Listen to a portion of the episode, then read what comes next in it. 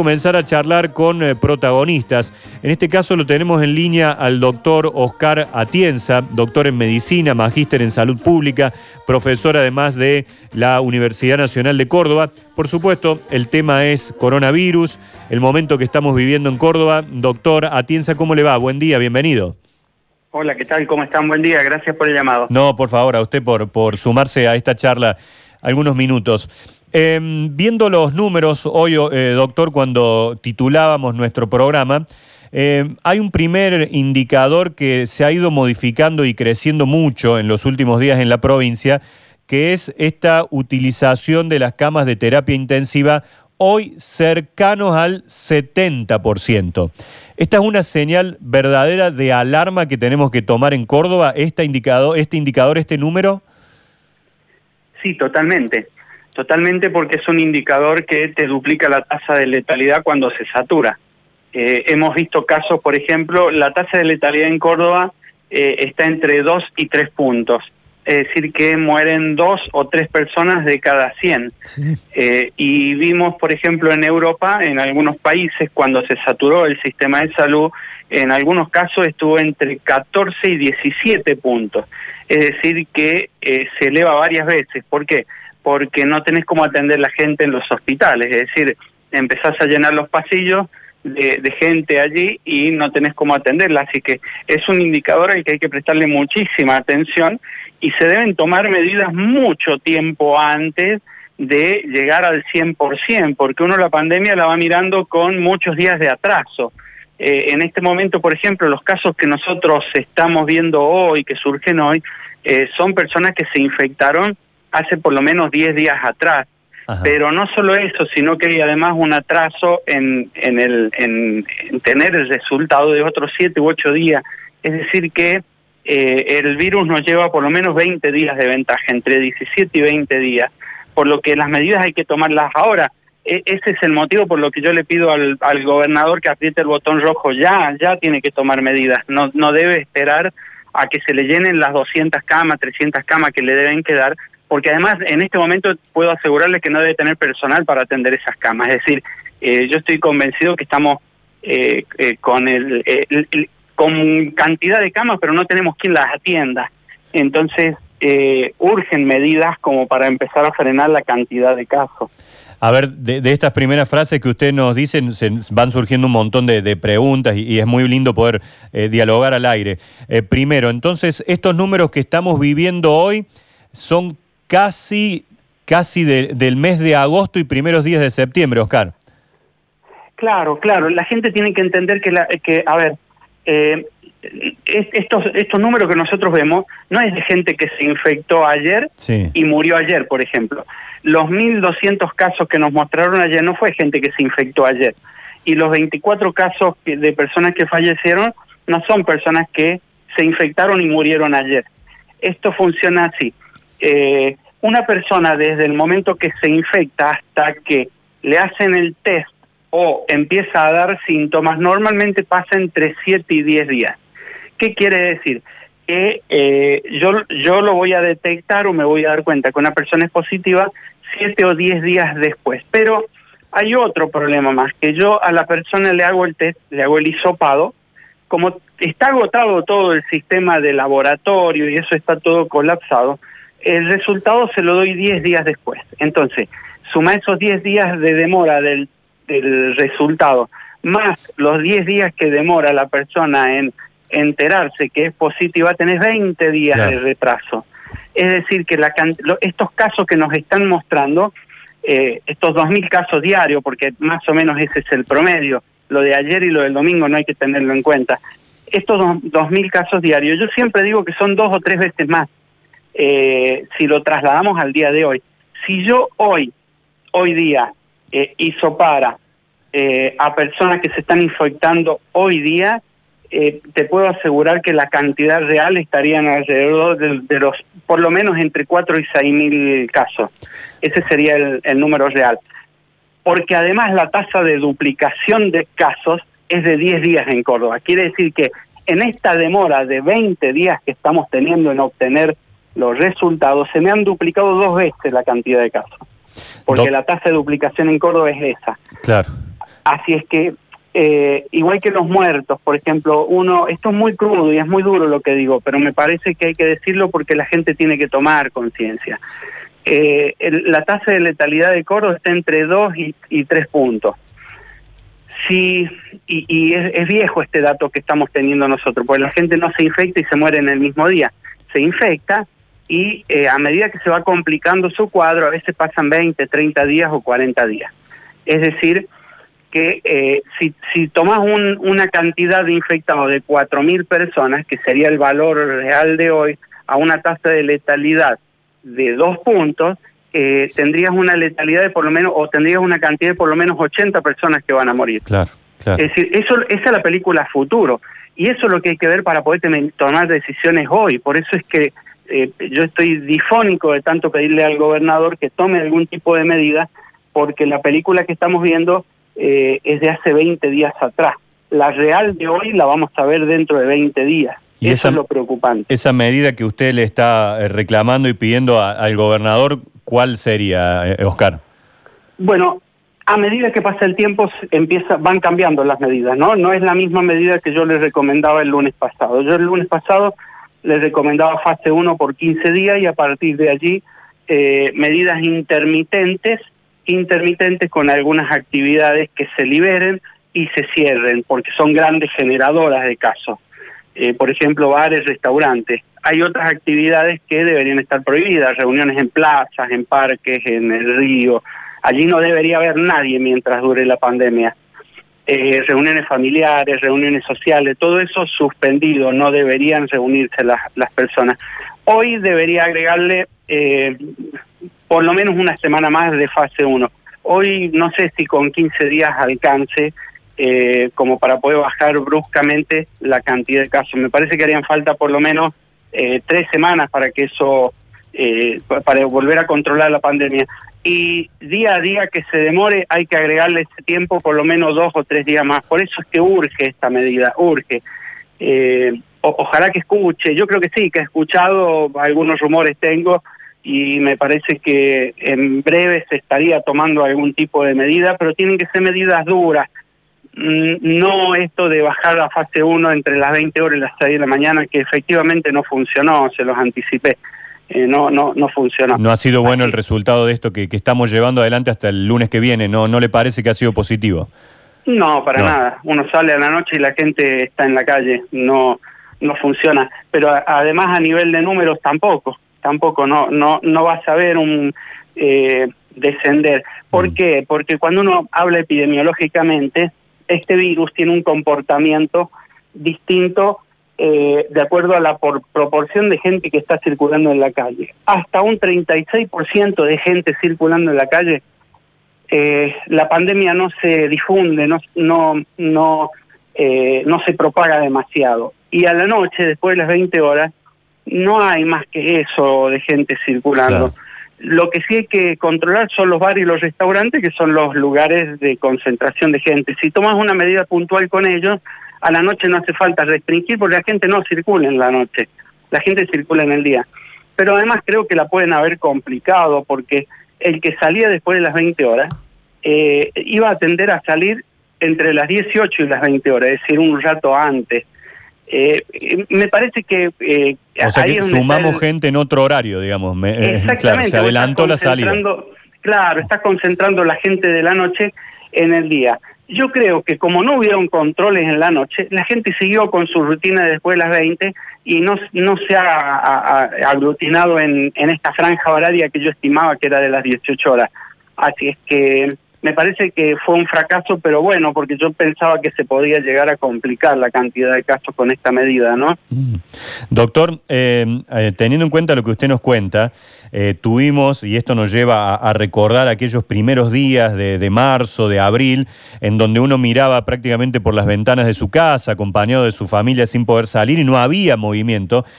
¿Se hicieron mal las cosas en aquel momento no necesitábamos una cuarentena tan estricta de movimiento cero y sí la necesitamos hoy?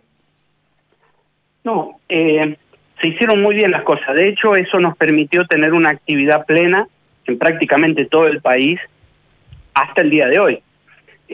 con muy pocos muertos. La Argentina tiene 20.000 muertos, eso no es prácticamente no es prácticamente nada. Es decir, para mi gusto yo hubiera empezado una semana antes, con una semana antes la Argentina no hubiera tenido prácticamente casos y estaríamos hoy con menos de la mitad de los muertos que tenemos. Eh, pero no importa, se, comenzó preventivamente, se hicieron bien las cosas allá en aquella primera etapa. Eso le permitió a la Argentina tener más de 20 provincias durante casi cuatro meses sin, sin casos, con siete u ocho casos. Lo que pasa es que en este último momento eh, en este último tiempo, los últimos dos meses, hay algunas provincias de la Argentina eh, que se apuraron a la apertura de actividades, no han regulado bien y han perdido el control de la pandemia. Entonces, eh, yo creo que a esta altura requerimos, requerimos nuevamente volver a aplicar la fase 1 porque así se manejan las pandemias. Las pandemias se manejan, las que no responden o no tenés fármaco para poder tratarlas, se manejan de este modo se manejan cerrando y abriendo, cerrando y abriendo.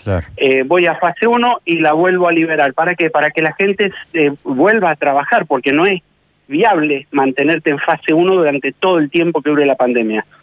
Pero si vos te, metes en fase 1 eh, estricta durante 15 días, bajás, desenfrías un poco la tasa de infección y después te permite trabajar 4 o 5 meses nuevamente sin mayores problemas y yo creo que allí tendríamos posibilidad de llegar al, momento de la vacuna con menos cantidad eh, de muertos. Siempre digo, para eh, manejar una pandemia es como manejar un auto.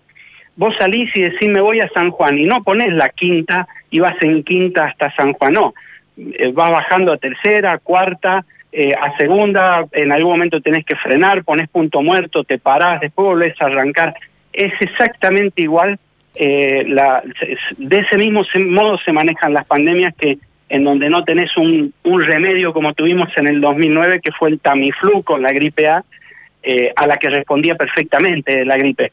En este momento no tenemos absolutamente nada, hasta el plasma nos ha fracasado. Así es que lo único que nos queda como herramienta es la cuarentena. Y hay que usarla, no hay otra. Por más daño que produzca a nivel económico, la economía nunca, no, no ha sido un evento eh, mejorable a nivel mundial. Todo lo contrario, el que intentó defender la economía terminó peor. Hay países como Estados Unidos e Inglaterra que tienen caídas del PBI eh, tres o cuatro puntos por encima de Argentina, que es un país pobre.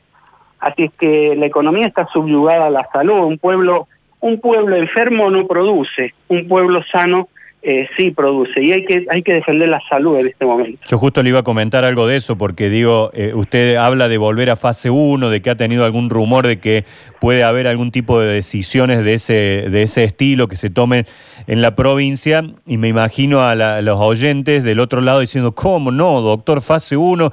¿Y cómo hacemos? Yo tengo mi local, yo tengo mi emprendimiento de que lo tengo cerrado desde hace tanto tiempo. Eh, hay que, tratar de convivir con esto, tenemos que convivir con el COVID-19 y, usted, bueno, lo, deja en claro, que lo, que necesitamos es salud ¿no? en, estos momentos. Es que convivir con el COVID significa esto que les estoy planteando. Eh, bajar a fase 1 cuando tengamos que bajar y avanzar cuando tengamos que avanzar, pero no avanzar en todo momento, porque el COVID no es un virus que uno pueda confrontarlo, para nada. Eh, nos ha demostrado que ha dejado de rodillas las primeras potencias mundiales. Digo, si a Estados Unidos, a Inglaterra los dejó de rodillas porque fue el virus, les estornudó y quedaron con sus caídas en las economías eh, más, eh, más espantosas, más drásticas en, la historia. Brasil se dice que la caída que va a tener a nivel económico es histórica, nunca en su vida eh, la tuvo. Inglaterra se tiene que remontar a 300 años para atrás para tener una caída en la economía similar digo nosotros con un 50% de pobreza en la Argentina estamos en condiciones de confrontar porque el virus cuando se te mete en los sectores pobres hace estrago, estrago.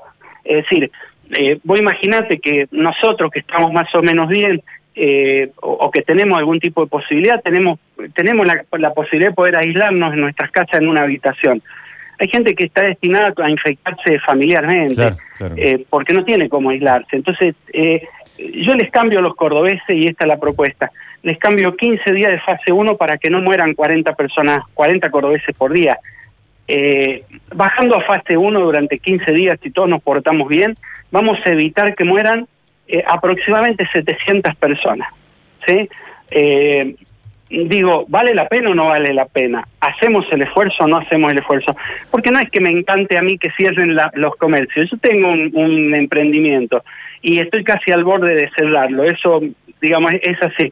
Eh, pero yo sé lo siguiente, mira, cuando esta pandemia termine, el ranking final, el número final, las pandemias se miden por la cantidad de muertos. Nadie te va a decir eh, este es el listado de comercios que cerraron, esta es la cantidad de desocupados, porque ¿sabes qué? Los comercios van a volver a abrir, los empleos se van a recuperar, como lo está demostrando Estados Unidos, por ejemplo. Perdió casi 30 millones de empleos y ya recuperó casi 10, se recupera. Los muertos no los va a poder recuperar. Esos 200.000 muertos que tienen ya son su número y de ese modo se va a identificar a Estados Unidos dentro de la pandemia vamos a tener un ranking de muertos por países, no de comercio cerrado ni de desempleo, eso se va a recuperar. Eh, el resto no se recupera. Entonces, ese es mi planteo. Eh, tomemos en serio la pandemia porque no, no es broma y esta pandemia es peor, es la peor de todas porque no la conocemos. Llevamos ocho o nueve meses y todos los días tenemos cosas nuevas con esta pandemia, comportamiento nuevo, síntomas nuevos, eh, de pronto lo que está pasando hoy en Europa, que volvió un rebrote con casi el doble de casos que tuvieron en marzo, y son cosas muy, muy, muy llamativas. Entonces, eh, yo les pido que, que, me den una mano a todos, que tratemos de presionar para que el gobernador entre en razón. Yo creo que está muy mal asesorado, me parece que está mal asesorado. Eh, y, entienda que hay que salvar 40, 40 cordobeses eh, todos los días de, la muerte, incluso algunos que no creen en la cuarentena. Algunos de ellos también van a ser salvados porque están dentro de la estadística, así que para ellos también estamos con este pedido. Estamos charlando con el doctor Oscar Atienza, eh, estamos compartiendo este, este momento, hablando por supuesto de, coronavirus y, mientras eh, lo escuchaba usted, levanto la cabeza y veo en algunos informativos el título del ministro de Educación de la Nación que dice hay que convivir y habrá novedades con respecto a la vuelta a las aulas. Si a usted le consultan qué determinación habría que tomar en Córdoba con respecto a la vuelta de los chicos a las aulas, ¿qué, qué diría?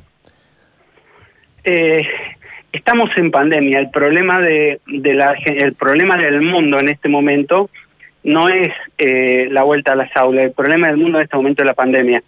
La vuelta a las aulas ya habrá momento para que eso ocurra.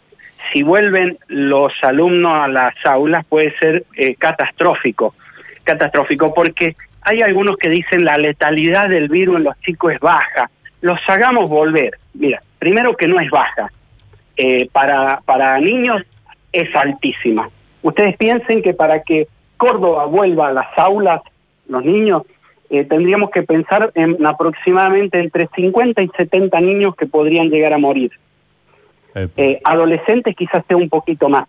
Digo, porque la gente dice, vuelvan a las aulas, la letalidad es baja, pero cuando vas al número real, decís, no, para, yo mi hijo no lo mando en pandemia eh, de ningún modo, de ningún modo. Pero además por cada niño que vos ponés en la escuela, necesitas un adulto que lo lleve y lo traiga. Necesitas maestros, Docente, necesitas porteros, personal administrativo, y todos ellos son factores de riesgo. Y el niño infecta, contagia, transporta el virus. Así que puede llegar a ser una catástrofe. Le pasó a, a Israel. Israel abrió todas las escuelas y después tuvo que entrar hace 20 días atrás en fase 1 estricta Francia abrió las escuelas. Ayer, ayer cerró 22 escuelas. Estados Unidos, en Nueva York, en Nueva York hace 15 días, hace 15 días ya les pasó a ellos la primer, el primer brote. No es la primer, no es no es que les pasó la primera ola, como dicen en Europa, que es la primera ola y está la segunda ola. No, es el segundo brote, la segunda ola falta todavía. Eh, en Nueva York abrió las escuelas, en el momento que la abrió, eh, la tasa de infectividad o la tasa de positividad de ellos es de 1.5. Una semana después de la apertura de las escuelas era de 1.93. Ayer llegó a tres puntos y dijeron que cuando llegara a tres puntos cerraban las escuelas. Es decir, el mundo está viendo que abrir las escuelas significa tener que cerrarla posteriormente. Así es que van a perder tiempo en ese análisis. Yo gastaría más fuerza en tratar la pandemia que en mandar los chicos a la escuela. Eh, no, no, no conozco muchos padres que quieran mandar a sus hijos a la escuela en medio de una pandemia. Así está mm. toda la sociedad con miedo. Lo que pasa es que responden a aprietes mediáticos que están todo el día pidiendo que se vuelvan los chicos de escuela y bueno, buscan algún tipo de respuesta más o menos diplomática como para poder darla. Pero yo creo que en este momento nos tenemos que ocupar de la pandemia, ¿no? del regreso a las escuelas. Doctor, usted está hablando con una persona que se ha recuperado de coronavirus, a mí me tocó, eh, estuve, bueno, por supuesto, aislado. En mi casa mi esposa también se, contagió. Nuestros dos hijos de 7 y 11 años no. Eh, los estudios, todos los análisis que le hicieron en ellos dieron negativo. Y ayer, le quería contar, estuve intentando comunicarme para eh, ver de avanzar en la donación de plasma. Y bueno, recién, eh, por supuesto, llamé 20 veces a distintos números, nadie me atendió, no había forma de comunicarse. Bueno, la, improlijidad que estamos viviendo, lo mismo ayer con esta situación de los 67 centros municipales que después la gente iba y en casi ninguno había para ser hisopado, se modificó ahora a, los, a los CPC para ver si la gente puede ir a esos lugares. Lo que me llamó mucho la atención y, y es algo que se venía hablando, que recién usted afirmaba, el plasma nos ha fracasado esto que nos lleva a que directamente perdamos esta, eh, eh, digamos, esperanza que teníamos en el plasma de ir a colaborar, al menos aquellos que nos recuperamos donando plasma? Yo creo que hay que seguir yendo a donar. Hay un primer trabajo eh, que, se ha publicado y que dice que no habrían grandes diferencias en la recuperación de aquellas personas que han recibido plasma. Es muy poca diferencia con la que no ha recibido pero esa poca diferencia hace mucha hace mucho a la cantidad de, vida. Quizás no es la expectativa que teníamos, pero por lo menos esa situación yo estoy convencido de que está salvando vidas. Así que sí, decirle a la gente eh, que, siga yendo, yo te pido que sigas insistiendo hasta que alguien te atienda. Los sistemas están todos colapsados y no hay mucha, eh, no hay mucha atención pero hay que seguir insistiendo, llegarse a hemoderivados, a la universidad, a todos los laboratorios que están recibiendo plasma, intentar donar, porque esa pequeña diferencia, vos pensás que son, son muchas vidas. Eh, estadísticamente por ahí no es significativo y uno cuando lo analiza científicamente los resultados dice el beneficio no ha sido mayor, pero eh, hay un 10% ahí de personas que se van a salvar. Así que hacen a la, a la diferencia y, hay que hacerlo. Yo en eso le digo a la gente, siga yendo a donar porque eh, algo, algo va a poder eh, solucionar. También quería consultarle, porque ayer el ministro de Salud eh, de la Nación había hecho un, anuncio que decía que probablemente en octubre podamos llegar a tener dos medicamentos que den respuesta en cuanto a tratamiento, ¿no? No hablamos de, vacuna, todavía para la vacuna falta. Uno de esos, ¿podrá llegar a ser esto del ibuprofeno inhalado de, creado aquí en Córdoba? Yo sobre el ibuprofeno inhalado eh, eh, tengo ahí mis dudas porque en realidad no se lo autorizó eh, como, como protocolo, con protocolo de investigación, sino que se lo está usando de modo de uso compasivo. Y ahí hay alguna diferencia. cuando uno pone en práctica un fármaco y lo aplica, lo, como lo, lo han aplicado, por ejemplo, en el modo uso compasivo, hay una observación allí. Los médicos, los enfermeros lo que ven es que aquellos pacientes que reciben el ibuprofeno inhalado eh, mejoran, mejoran. Eso es una observación. Ahora, a partir de esa observación, yo tengo que realmente elaborar un protocolo de investigación, investigarlo y compararlo contra placebo. ¿Qué quiere decir un placebo? Y que le voy a dar a algunos el medicamento y a otros no le voy a dar ese medicamento. Y voy a ver si realmente eh, es el ibuprofeno el que está provocando estas mejoras. Bueno, esa etapa en la Argentina es la que eh, está en investigación. Y hay que tener mucho cuidado con los fármacos que uno utiliza porque pueden ser realmente exitosos o quizás no. La hidroxicloroquina, por ejemplo, mató más personas de las que eh, curó. Y fíjate que al principio de la pandemia aparecía el boom. el uso descontrolado hizo que provocara más muertes que, que las que curaba. Entonces, en el ibuprofeno, ojalá, ojalá, las observaciones dicen que funciona eh, muy bien. Hay que esperar ahora los resultados del protocolo de investigación para poder avanzar sobre eso. Yo creo que, no, no, no sé qué fármaco hablaba el, ministro, creo que uno de ellos puede ser el Remdesivir, sigue siendo uno de los pocos fármacos que, eh, de los que se sigue hablando. Teóricamente que eh, usó Donald Trump, según lo que se anunciaba desde Estados Unidos, ¿no? Sí, sí, eh, eh, es ese. Pero mm, tampoco, ahí me parece que en el tema de Donald Trump eh, no creo que haya sido un tratamiento farmacológico que lo sacó tan rápidamente. Yo creo que él forma parte de ese 15% de personas que hace, nosotros llamamos oligosíntoma poco síntoma y se recupera solo rápidamente porque en tres días no hay fármaco que te recupere en esto. Así es que yo creo que él formó parte de este grupo que hizo pocos síntomas y salió, pero sí, efectivamente recibió Remdesivir y algún otro algún otro más. La citromicina también es un antibiótico que, que ha, dado algún tipo de resultado, de beneficio, y, y, por ahí hay algunos tránsitos. Pero mira, lo mejor de todo es la prevención, es no infectarse eh, de, este virus y eh, hasta ahora es lo más efectivo, ¿no? Porque masivamente evitas muchísima gente que, que se infecte con, con pocas medidas. Vos la has vivido a la enfermedad y sabés que no es una enfermedad fácil, no, no, para nada, muy sola, muy solo, uno está aislado solo durante 15 días y la cabeza en ese momento eh, te, trabaja muchísimo. Así no, no es, no es eh, no es fácil, lo mejor es no tenerla la enfermedad. Eh, eh, lo último que le pregunto, Oscar, y agradeciéndole su, tiempo. ayer se hablaba de modificación en cuanto a, la extensión del aislamiento. había algunas expresiones que dicen que 14 días ya era mucho, cuando que a partir del día 10 ya no hay riesgo. ¿Usted coincide en esto que se está cambiando por allí? Estábamos todo el tiempo...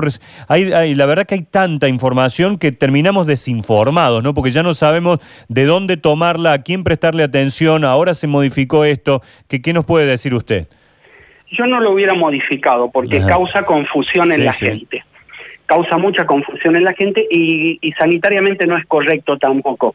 Porque además eh, bajan a 10 días solamente los casos leves, es decir, aquellos que hicieron un par de síntomas y que de pronto dejan de hacer síntomas, entonces sobre esas personas se baja eh, de 14 a 10 días. El resto sigue exactamente igual. Entonces, pero para la gente, si vos le preguntas a toda la gente en la calle, te va a decir, ah, ya no son más 14 días, ahora son 10 días. Y te puedo asegurar que la mayor parte de la gente que está autoadministrándose en esta pandemia, porque no hay, no está el Estado presente, es decir, uno, ¿qué te dicen cuando tenés síntomas y estuviste con un contacto estrecho? Aislate en tu casa, te matás llamando por teléfono y no te atiende nadie.